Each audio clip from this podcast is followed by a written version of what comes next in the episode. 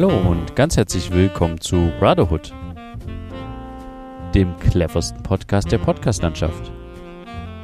Mit Friedrich und Johann. Episode 157 Großes Kino. Ja, hallo Friedrich. Hallo Johann. Ich begrüße dich ganz herzlich und wir begrüßen natürlich auch unsere ZuhörerInnen da draußen in der weiten Welt zu einer weiteren Folge Brotherhood Podcast. Moin, moin. Wie geht's, wie steht's? Was äh, macht das Leben? Ja, Wie ist es bei dir, Friedrich? es lädt vor sich hin. Viel mehr ist da nicht. Ähm, das war's. Okay, gut. äh, dann danke fürs Zuhören an der Stelle. nee, äh, ja, aber ähm, eine, eine Sache kannst du ja vielleicht erzählen. Mhm. Wie, wie ist dein, dein Zucker-Update? Kannst du noch zuha- äh, kannst du noch, ähm, kannst du es noch aufrechterhalten? Ja, relativ. Ähm, wie gesagt, durch die Krankheit habe ich es ein bisschen gebrochen. Durch diese, durch so äh, Halsbonbons und so. Ja, gut, aber. das- Äh, aber ich bin echt ein bisschen überrascht, dass ich sehr gut von diesen ganzen Softdrinks weg bin. ich finde das also- großartig, aber habe ich schon letzte Woche genau, ich habe gesagt. seitdem halt kein einziges äh, Softgetränk getrunken. Ähm, ja, beziehungsweise, naja, gut, diese Fritz Cola zuckerfrei könnte man vielleicht dazu zählen, weiß ich nicht. Aber äh, ja, naja, gut, und dieses Cola-Mischgetränk, was ich schon mal angesprochen habe. Aber ja, der Konsum hat auf jeden Fall sehr, sehr stark nachgelassen. Und das ist sehr gut. Ähm, aber ich stelle noch nicht so richtig den krassen Effekt fest. Ist aber, glaube ich, auch jetzt nicht so schlimm. Wie meinst du jetzt gewichtstechnisch oder nee, was? Oder? nee, so allgemein, ähm, dass ich irgendwie so übelste Entzugserscheinungen habe oder sowas, ist tatsächlich gar nicht mal so. Ach so, du meinst quasi im äh, negativen Sinne. Ja, Aber das ist doch gut. Ja. Ist doch eine gute Sache. auf jeden Ich hätte gedacht, dass, dass man dann irgendwie so richtig Bock hat auf Zucker oder irgendwie, ja, halt gar nicht mehr, also dann das immer mal gerne hart, um quasi noch so einen Booster zu kriegen, in Anführungsstrichen. Hm, nee, also tatsächlich nicht. Cool, cool, cool, Ja. cool, cool. Na, ich bin, äh, jetzt hatte ich so eine, ich hatte so ein bisschen eine Woche hinter mir, die so ein bisschen geprägt war durch Wohnungsbesichtigung. Ich bin gerade auf Wohnungsbesichtigungstour. Ähm, wir wollen es unter anderem auch ein bisschen vergrößern und es ist gar nicht so einfach, eine Wohnung in der Größe zu finden, dass man jetzt quasi, ja, wegen Kindern und so dann überlegt, okay, man bräuchte halt noch ein extra Zimmer auf jeden Fall. Mhm. Und was ich aber, was ich aber sehr spannend finde, weil es jetzt quasi dann äh, meine dritte Wohnung quasi wird, in die ich ziehen werde, Mhm. finde ich es in, sehr interessant, dass ich jetzt das Gefühl habe, ich muss jetzt nicht, also klar, es, ist- gibt nicht viel Auswahl, ne? Aber ich muss jetzt nicht jede Wohnung nehmen, die dahergelaufen kommt. Weißt Ja. du, was ich meine? Ich habe tatsächlich die Möglichkeit, irgendwie zu sagen, ja, das habe ich mir irgendwie so ein bisschen anders vorgestellt. Oder es ist auch sehr interessant. Ich weiß nicht, ob das jetzt an meinem fortgeschrittenen Alter liegt, aber ich habe das Gefühl, dass die Immobilienleute, mit denen man dann spricht und die Wohnungsbesichtigung macht, dass die einen irgendwie ernster nehmen. Also ich hatte jetzt schon zweimal den Fall, dass die mir gesagt haben oder mich gefragt haben, ja, oder wollen Sie hier noch irgendwas machen oder so? Oder also was, was sollte hier Ihrer Meinung noch irgendwie passieren? Weißt du, was ich meine? Also zum Beispiel bei der einen Wohnung ging es halt darum, äh, die, da hat das Haus wurde verkauft und vorher hatte sich der Besitzer irgendwie nicht so richtig mit der, mit der Verwaltung irgendwie, die haben sich irgendwie nicht so gut verstanden. Keine Ahnung, was da vorgefallen ist, weiß ich nicht. Mhm. Auf jeden Fall hat die Verwaltung nicht so dafür gesorgt, dass das Haus wieder bewohnt wird. Das heißt, das ist relativer Leerstand. Da sind irgendwie neun Wohnungen leer in dem Haus. Mhm. Und ähm, dann ist jetzt ein neuer Besitzer quasi und eine neue Verwaltung. Und die wollen jetzt halt versuchen, da wieder Leute in das Haus reinzukriegen. Mhm. Und dadurch, dass sich aber davor die Verwaltung nicht so richtig gekümmert hat und so, ist das Haus halt ein bisschen verwahrlost in Anführungsstrichen. Also es wurde halt viel, also man sieht das an manchen Stellen, dass man halt mal hier und da eine, hätte eine Schönheitsreparatur machen können oder so. Okay. Unter anderem zum Beispiel bei den Briefkästen, die sind halt draußen und die sind unter einem kleinen Verdeck irgendwie, unter so einem kleinen Dach. Mhm. Und ähm, auf die Frage quasi von dem Wohnungs-, ähm, Makler, wie auch immer, ähm, ja, ob ich irgendwie noch was noch eine Idee hätte oder wie auch immer, habe ich dann gesagt, naja, zum Beispiel, was ich cool fände, wären die Briefkästen, weil so wie die jetzt sind, äh, da würde ich ungern, dass da meine Post reinkommt, weil ich weiß nicht, ob die dann halt nass wird oder ob ich die dann überhaupt kriege. Hm. Außerdem waren das halt so, du kennst doch noch diese kleineren Briefkästen, wo nur diese kleinen Briefe reinkommen, Ja. nicht diese breiten. Ja. Also diese breiten Briefkästen. Und dann habe ich so gesagt, außerdem, wenn man mal einen großen Briefumschlag kriegt, den kriegt der Postbote ja gar nicht rein, den müsste der ja falten und dann reinstecken. Und dann meinte er auch, ja, das habe ich auch gleich gesehen, als wir dieses äh, Haus das erste Mal gesehen haben und äh, be besichtigt haben und sowas. Das wird auf jeden Fall gemacht, äh, da kümmern wir uns drum. Und da dachte ich so, krass, okay, ist interessant, dass, ähm, klar, das ist so eine spezielle Situation jetzt gewesen, aber dass er mich quasi fragt, so ein bisschen, was man noch machen könnte, um Hm. das Haus noch so ein bisschen aufzuwerten, in Anführungsstrichen, und dass dann halt so ein Vorschlag von einem Mieter an den Vermieter irgendwie, dass das vielleicht irgendeinen Effekt hat. Weißt du, was ich meine? Aber hatte das wirklich die Intention, dass das Ganze wieder ein besseres, äh, besser, dass das Gebäude halt irgendwie besser dasteht? Oder ging es da wirklich nur darum, was, was fehlt Ihnen jetzt hier noch, um hier einzuziehen? Naja, ich glaube, es ging, naja, nee, beides Okay. vielleicht so ein bisschen. Äh, also ich glaube, die würden uns schon gerne einziehen sehen. Inzwischen haben wir noch eine andere Wohnung gesehen, die halt ein bisschen, bisschen cooler ist. Da ist das Haus nicht ganz so abgerockt. Mhm. Ähm, aber ja, so ein bisschen beides vielleicht. Hm. Ja, an der Stelle. Aber wie gesagt, das Besondere für mich, als ich damals im, oder als wir in unsere erste Wohnung gezogen sind, da war das halt so, oh krass, wir können die Wohnung kriegen, wir, wir machen alles, wir nehmen alles so, wir nehmen die so, wie sie gestrichen ist und so, Hauptsache wir, wir kriegen den Wohnungszuschlag, Ja. weißt du? Da ging es darum, die haben einen Nachmieter gesucht und wir haben gesagt, ach ja, die Farben und so, können sie so dran lassen, wir kümmern uns. Und dann sind ja immer die Leute auch froh und denken halt so, okay, dann muss ich nicht selber streichen, dann nehmen wir den, dann Mhm. äh, nehmen wir den als Nachmieter. Und ähm, in der Situation war ich aber jetzt gerade nicht mehr und das war irgendwie eine überraschende, ja, eine überraschende Geschichte, Mhm. die ich mal so erzählen wollte. ja, aber kommen wir doch einfach zu unseren dieswöchigen.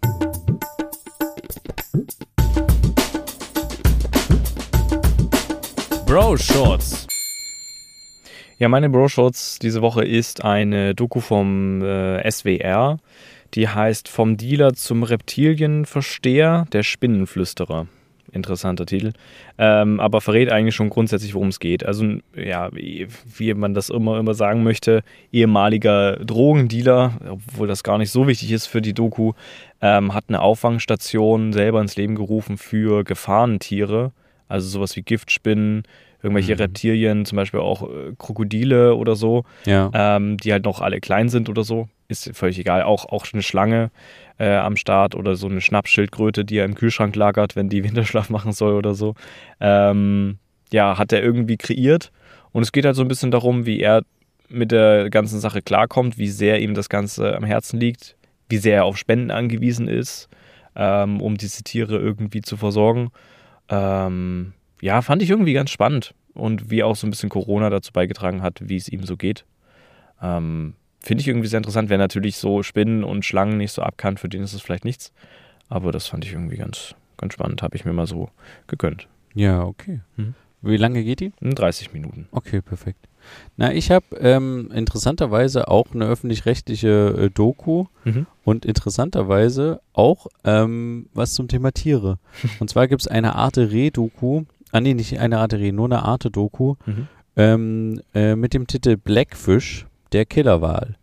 Und da geht es quasi um Orca, um einen Orca speziell, der in Gefangenschaft aufgewachsen ist äh, bei SeaWorld, so einem Mhm. äh, Unternehmen, was man ja äh, kennt, diese großen Becken in Amerika, sage ich jetzt mal so salopp Ja, daher, ja. ähm, wo die Tiere da gehalten werden. Und ähm, da geht es halt darum, dass dieser ähm, Killerwal, also dieser Orca, mehrere Leute schon getötet hat von SeaWorld, mehrere Trainer und, oder verletzt hat. Ja. Und ähm, ja, eine Dokumentarfilmerin begleitet quasi den Wal. Es äh, ist tatsächlich nicht für leichte Gemüter, muss man an der Stelle sagen.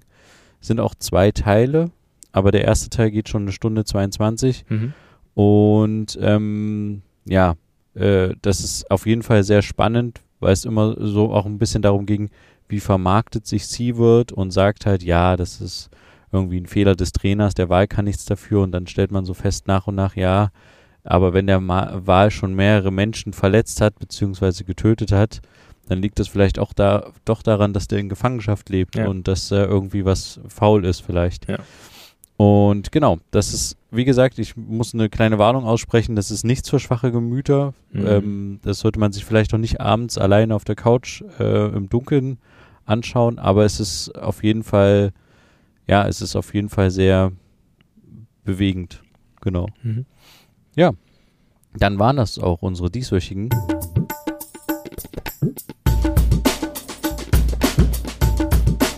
Bro Shorts.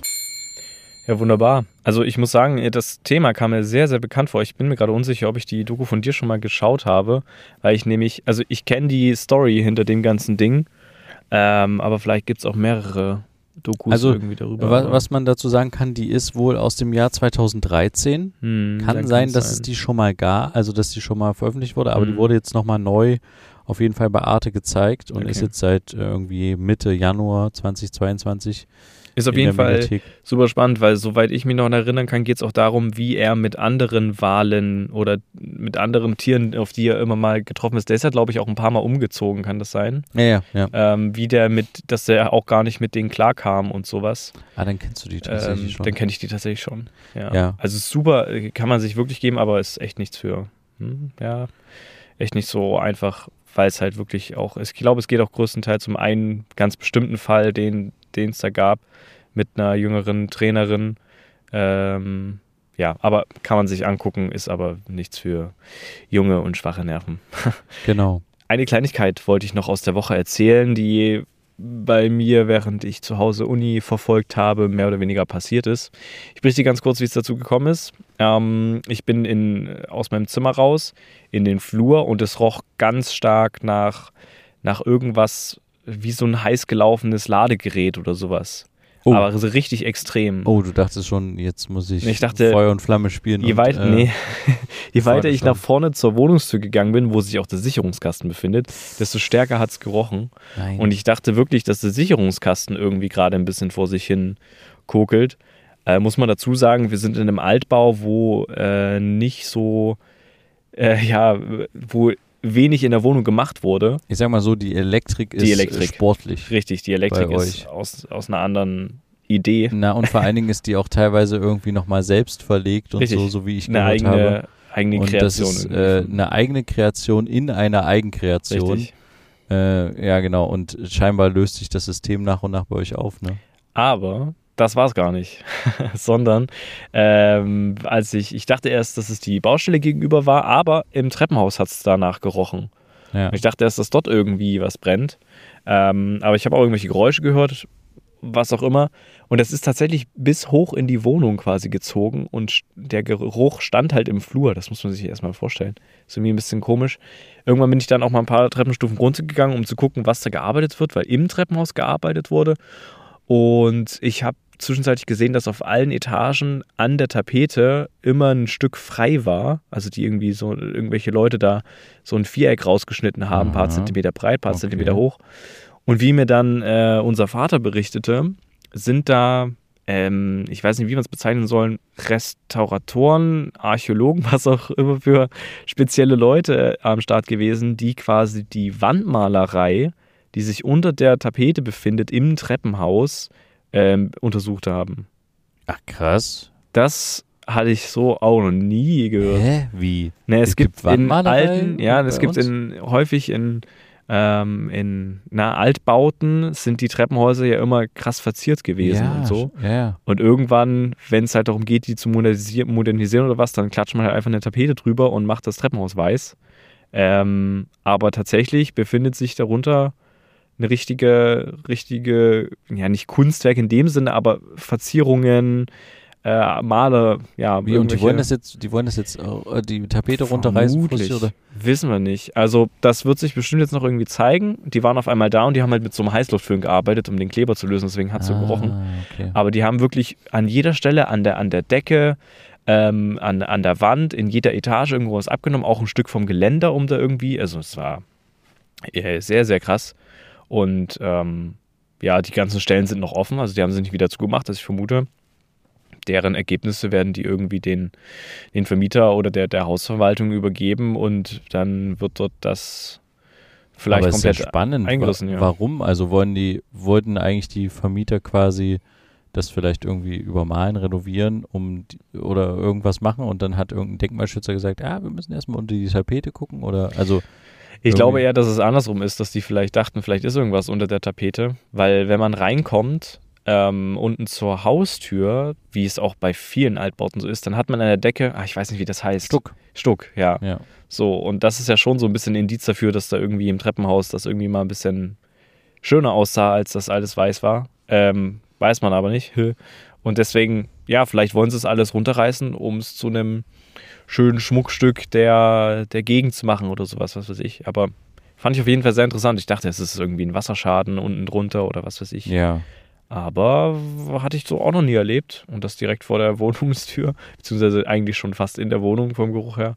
Auf jeden Fall spannend, ja. Hey, das ist total spannend. ja. Das ist, äh, hätte ich jetzt echt nicht gedacht. Ich dachte jetzt irgendwie, da, da ist vielleicht so ein Stuckateur unterwegs und macht da irgendwie was äh, an dem Stuck oder keine Ahnung. Mhm. Aber dass die unter der Tapete nach äh, Wandmalerei, das ist ja fast schon, als würden die nach Höhlenmalerei äh, Nach Höhen- äh, irgendwie Höhlenmalerei, schauen. Das ist irgendwie ein bisschen sehr abenteuerlich. Ja. Ja, cool. Mhm. Na, ich habe ähm, auch noch was die Woche erlebt, was dich vielleicht interessieren könnte. Weiß ich jetzt nicht genau. Okay. Und zwar hatte ich, ähm, habe ich ein Seminar besucht zum Thema Film, Mhm. äh, speziell auch zum Thema Regie. Mhm. Regie machen, Regie führen. Wie macht man das Ganze? Und das war sehr, sehr aufschlussreich und hat ähm, also sehr, sehr viele spannende Aspekte für mich zumindest gebracht. Also Mhm.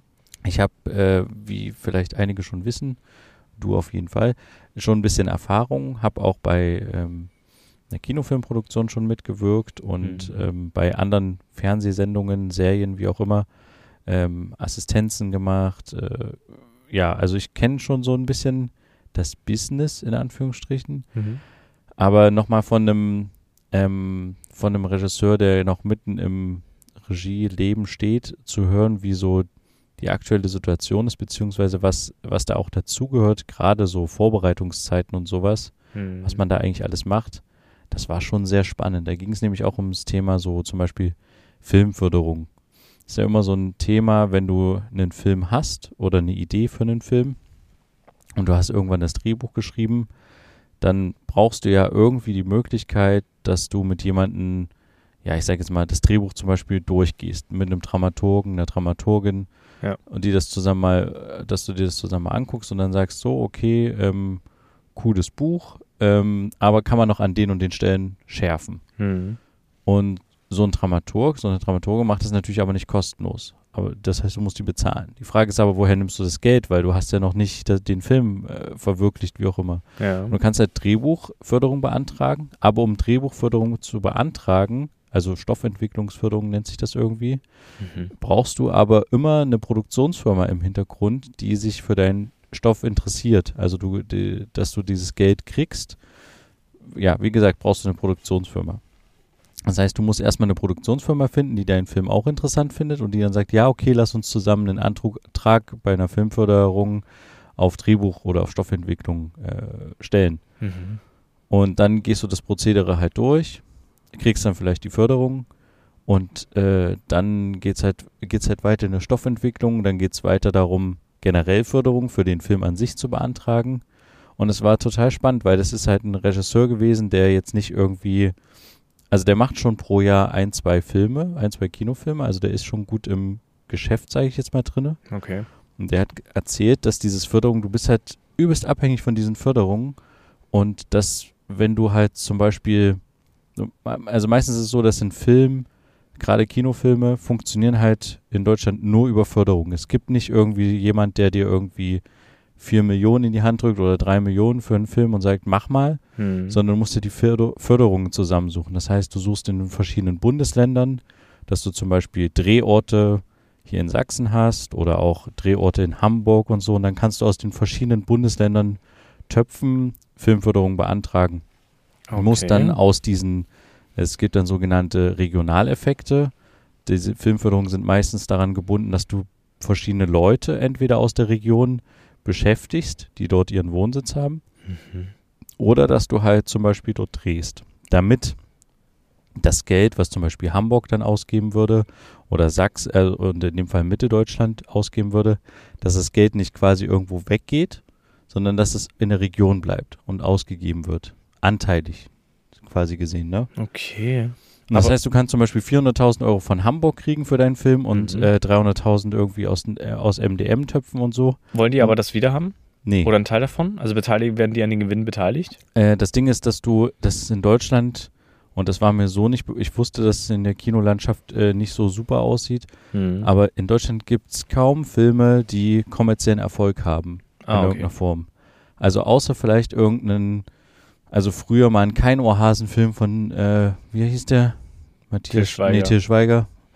Oder, oder so ein Matthias Schweighöfer-Film oder sowas, Mhm. äh, vielleicht noch, ähm, sowas vielleicht wie Fuck You Goethe oder so, diese komischen Leute. Perfekter Matthias Schweighöfer-Film. Kennt nee, es war kein Elias Matthias- Mbarek. Elias Mbarek. Äh, spielt mit Äh, der. so, so, weißt du, so, so krasse Dinger, wo halt wirklich die Leute doll ins Kino gegangen sind. Mhm. Aber sonst haben die, die meisten Filme in Deutschland im Kino keinerlei kommerziellen großen Erfolg. Okay. Ja, der gut bei der Auswahl.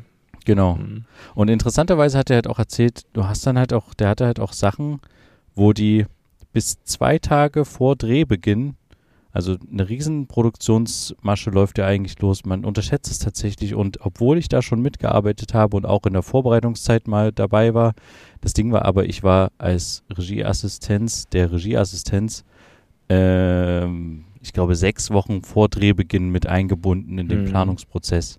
Und das Ganze geht ja aber viel eher los. Du bist ja teilweise, wenn du das als Regisseur machst und das ist dein Buch, arbeitest du, keine Ahnung, vier, fünf, sechs Jahre daran, bis dann der Film wirklich fertig ist.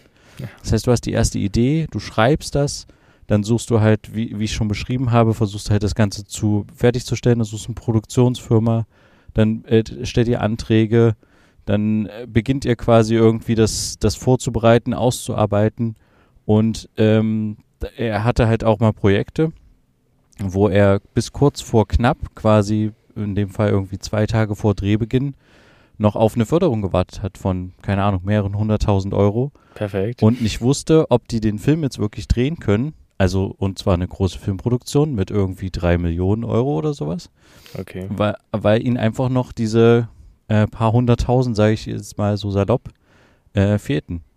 Und die sind dann aber glücklicherweise gekommen, aber es gab halt auch schon mal Projekte, wo mitten in dem Projekt, äh, in der Vorbereitung quasi einfach äh, ihm drei Förderungen weggebrochen sind aus drei verschiedenen Bundesländern.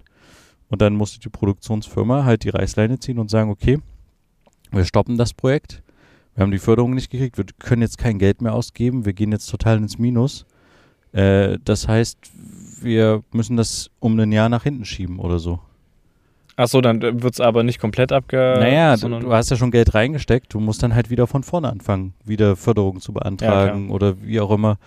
Und ich finde das halt, also ich fand das total spannend, äh, gerade aus dieser Perspektive Förderung und sowas, nochmal zu hören, dass das, dass es halt für so große Kinofilme auch überhaupt nicht so einfach ist. Und das ist halt, wie gesagt, sehr schade, auch in Deutschland, dass du halt, ja, dass die, diese Filme halt wirklich nicht wirklich erfolgreich werden oder so. Ne? Also, Mhm.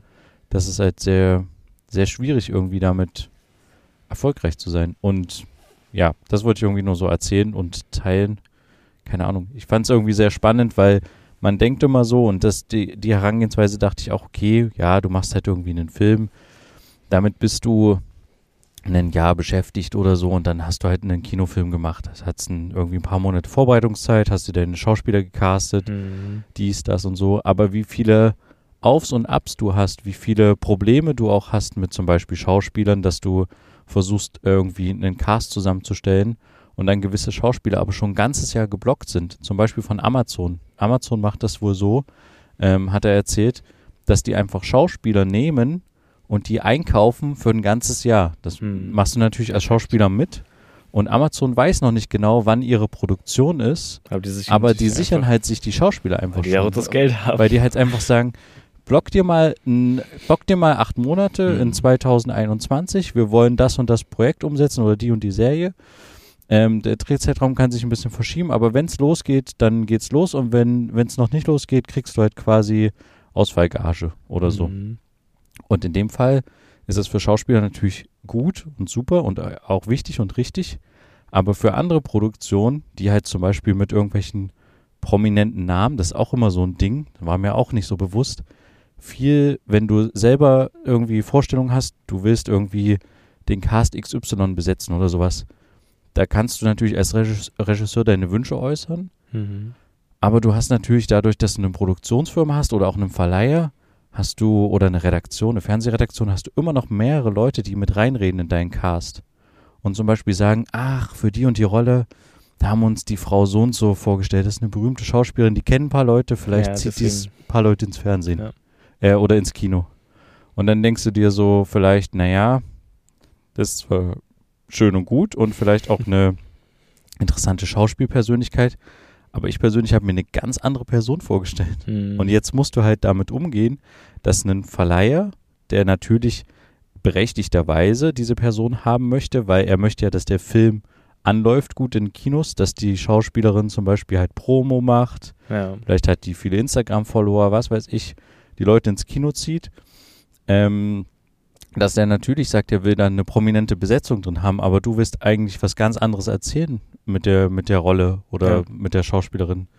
Und dann hast du halt das Problem, dann wird die angefragt und dann hat die aber halt ein halbes Jahr Amazon drinne oder sowas und dann, ja, hast du halt ein Problem.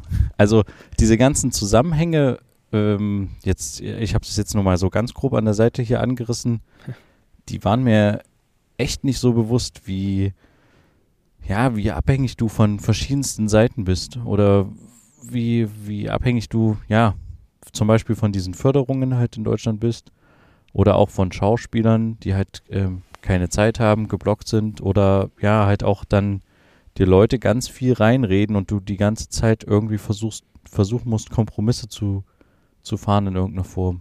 Aber werden zum Beispiel dann Produktionen auch verschoben, wenn halt Schauspieler geblockt sind, die unbedingt in den Cast sollten oder so, wenn es zum Beispiel ein zweiter Teil von irgendwas ist?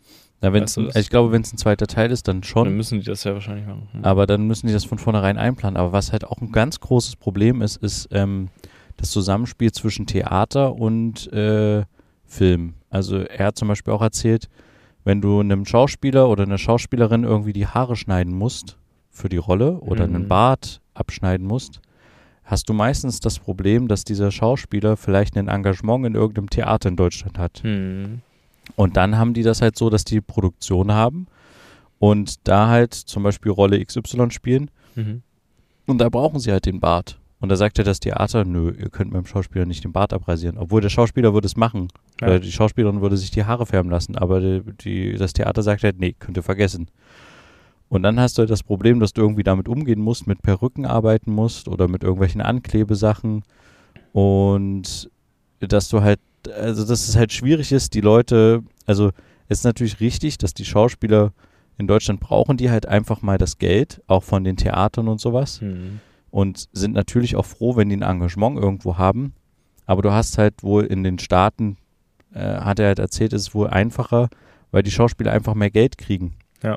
Das heißt, die können dann halt sagen, ich habe Bock auf das Projekt, ich mache das. Ich lasse mir zum Beispiel die Haare abrasieren, weil ich weiß, ich kann mir danach halt eine längere Pause ähm, irgendwie erlauben und kann mir dann in der Zeit einfach die Haare wachsen lassen. Hm. Oder zum Beispiel bei äh, krassen Kinofilmen hast du bestimmt auch schon mal gehört, dass Schauspieler sich so ausgehungert haben ja, ja. oder mit Absicht ähm, irgendwie Masse angegessen haben, was natürlich auch nicht super gesund ist für den Körper, Ja. aber einfach um besser in die Rolle reinzukommen oder der, der Rolle, die halt im Buch äh, war, halt besser anzupassen, Hm. haben die sich halt einfach vollgefressen zum Beispiel und Ja. ganz viele Kilos zugelegt. Und das kannst du aber halt viel einfacher machen, wenn du weißt, du hast danach wieder irgendwie drei, vier Monate Zeit und Ruhe, wo du wieder auf dein normales Gewicht kommen kannst, wo du nicht unbedingt zwei Tage später in der nächsten Produktion stehst ja. und wo du dich halt darauf konzentrieren kannst, wieder deinen Körper in Gang zu kriegen. So, das Mhm. ist halt echt, ich fand ich auch wieder total spannend, dass es da halt so krasse Unterschiede auch in der Bezahlung gibt und dass du dann natürlich dadurch immer in Konfliktsituationen kommst. Weil es ja verständlich, dass ich als Schauspieler in Deutschland, ich muss ja irgendwie Geld verdienen. Na klar, mache ich ein Engagement hier, ein Engagement da, mal kurz irgendwie eine Serie dort drehen, Notruf Hafenkante, zwei Tage Gast sein oder so, aber du kannst dann halt nicht so einfach sagen, ja, ähm, für Notruf Hafenkante machen wir jetzt irgendwie einen Frisurwechsel oder so. Ja, das stimmt. Weil dann sagt die nächste Produktion oder halt Amazon oder Netflix, wie auch immer, naja, könnt ihr vergessen, die sind schon bei uns für nächstes Jahr drin. Ja, das ist, äh, das Spiel das ist bestimmt, also es ist mega spannend. Ich finde es auch irgendwie krass, dass der Regisseur dann doch ein bisschen mehr zu tun hat, als dann am Set anwesend zu sein. Klar, ihr Drehbuch mitreden und sowas ist ja häufig, also, oder? Ja. Ja, reden die doch häufig irgendwie mit oder schreiben am Ja, ja. Ende vielleicht sogar noch mit. Genau. Gerade in Deutschland ist das, glaube ich, nochmal Stück verbreitet. Also du hast es meistens so, dass du das, äh, dass das Drehbuch, entweder kriegst du halt ein Buch oder du schreibst es selber Hm. und dann machst du immer noch mal eine Regiefassung draus. Das heißt, du schreibst das so, wie du dir das vorstellst. Ja. Die besprichst du dann mit dem Verleiher beziehungsweise mit der Produktionsfirma, ob das so klar geht. Aber es ist dann und eben dann nicht so, halt dass nächsten Schritt. alle für dich irgendwie das alles raussuchen. Also na klar, du hast deine Assistenten und du hast irgendwie Leute, die den, die, die dann die Leute auch casten. Also wenn es irgendwie darum geht, für eine Rolle jemanden zu suchen und du lässt die für Leute vorsprechen oder sowas, weiß ich nicht, ob da immer der Regisseur mit drin sitzt. Also gerne. Er hat Gerne, gesagt, okay. gerne macht er die Castings natürlich Mhm, selber. Okay. Aber du hast natürlich so große, ah, das war auch spannend. Der hat schon mal mit Simone Bär gearbeitet. Ich weiß nicht, kennst du bestimmt Mm. vielleicht nicht oder hast du schon mal gehört? Ist, halt eine, ist eine Casterin Mhm. und die ist mir schon ein paar Mal aufgefallen, weil ich einfach die irgendwo in Abspänen gesehen habe, wo ich halt die Schauspieler cool fand. Mhm. Und die scheint irgendwie ein echt gutes Gespür in Deutschland zu haben, was halt so Schauspieler betrifft. Mhm. Und äh, mit ihr hat er schon ein paar Mal zusammengearbeitet. Und hat er doch erzählt, das ist auch super interessant, die Caster, die kennen einfach auch die Schauspieler sehr gut, weil die, die gucken sich die neuesten Filme immer von denen an. Äh, also die kennen alle, also einen Großteil der deutschen Schauspieler insgesamt. Die Mhm. Schauspiellandschaft ist nicht so riesig. Und da kann man halt ganz guten Überblick behalten, wenn du eine eigene Datenbank hast und sowas. Und die gucken sich immer die Filme von denen an. Die wissen, in welchen Produktionen die ungefähr eingebunden sind. Die wissen ja auch, wie die drauf sind Mhm. wie die so ein bisschen wirken und die können halt echt gut dich beraten als Regisseur und sagen, wenn du das Vertrauen in die hast, ja, vielleicht ist die Besetzung doch nicht so gut, vielleicht besetzt du da lieber die und die Person. Und ähm, aber er ist gerne bei Castings natürlich dabei. Das ist natürlich auch super wichtig eigentlich bei Castings dabei zu sein. Ja. Ähm, du hast nicht, dir wird nicht viel abgenommen. ist tatsächlich interessant. Der hat, macht ganz viel Recherche, was das Buch betrifft zum Beispiel. Also da steht im Buch irgendwie, ja, äh, Gutshof. Da sucht er erstmal tagelang Bilder im Internet, wie dieser Gutshof aussehen könnte. Sucht sich Mutbilder raus, speichert sich Bilder ab, äh, zu, die, zu, zu die zusammen in irgendeiner PDF reinladen Mhm. und so und sagt dann, so könnte ich mir den Gutshof vorstellen. Mhm. Und da könnte ich mir vorstellen, ist halt irgendwie, keine Ahnung, äh, das große Feld und da ist irgendwie das Gewächshaus, wo irgendwie Szene XY stattfindet. Und dann guckt er halt nach Gewächshäusern. Mhm. Und es ist halt ich, äh, eine super große Recherchearbeit, die er da abliefert, auch was Kostüme betrifft oder sowas. Wie stelle ich mir vor, sieht die Person so und so aus? Mhm. Und dann, ja, dann äh, geht es quasi darum, dass er mit den verschiedensten Departments, wie zum Beispiel Kostüm oder auch wie Location und sowas, halt in Kontakt tritt und sagt, so, so stelle ich mir das vor, sucht mir was ähnliches in irgendeiner Form halt raus. Und dann, ja, geht, ziehen die halt los, suchen was raus, suchen Kostüme in Secondhand-Laden, schicken dir Sachen, sagen, geht das? Dann sagst du, nee, wir brauchen das. Also es ist halt immer so eine, also es ist schon eine sehr große Maschinerie und es ist viel mehr als nur am Set Bitte und Danke sagen, sondern es ist halt ein Großteil auch einfach Entscheidungen treffen und irgendwie, ja, die Entscheidung auch begründen und vertreten können. Mhm. Und dieser, gerade dieser Vorbereitungsprozess, also das wollte ich eigentlich nur erzählen, jetzt bin ich ein bisschen ausgeufert, aber gerade dieser Vorbereitungsprozess war mir nicht so klar, dass der so, so lang und so aufwendig sein kann und dass du zwischendurch immer wieder zurückgeworfen werden kannst. Weil du redest ja mit den Leuten, du suchst Sachen raus, du wirst jetzt noch nicht wirklich dafür bezahlt für manche Geschichten und dann sagen, sagen die einfach irgendwie, weil irgendeine Filmförderung stirbt oder wie auch immer, ja, wir müssen das Projekt jetzt nochmal schieben. Und manchmal ist dann halt auch so, dass die das Projekt schieben, aber dass das Projekt dann halt einfach stirbt. Mhm.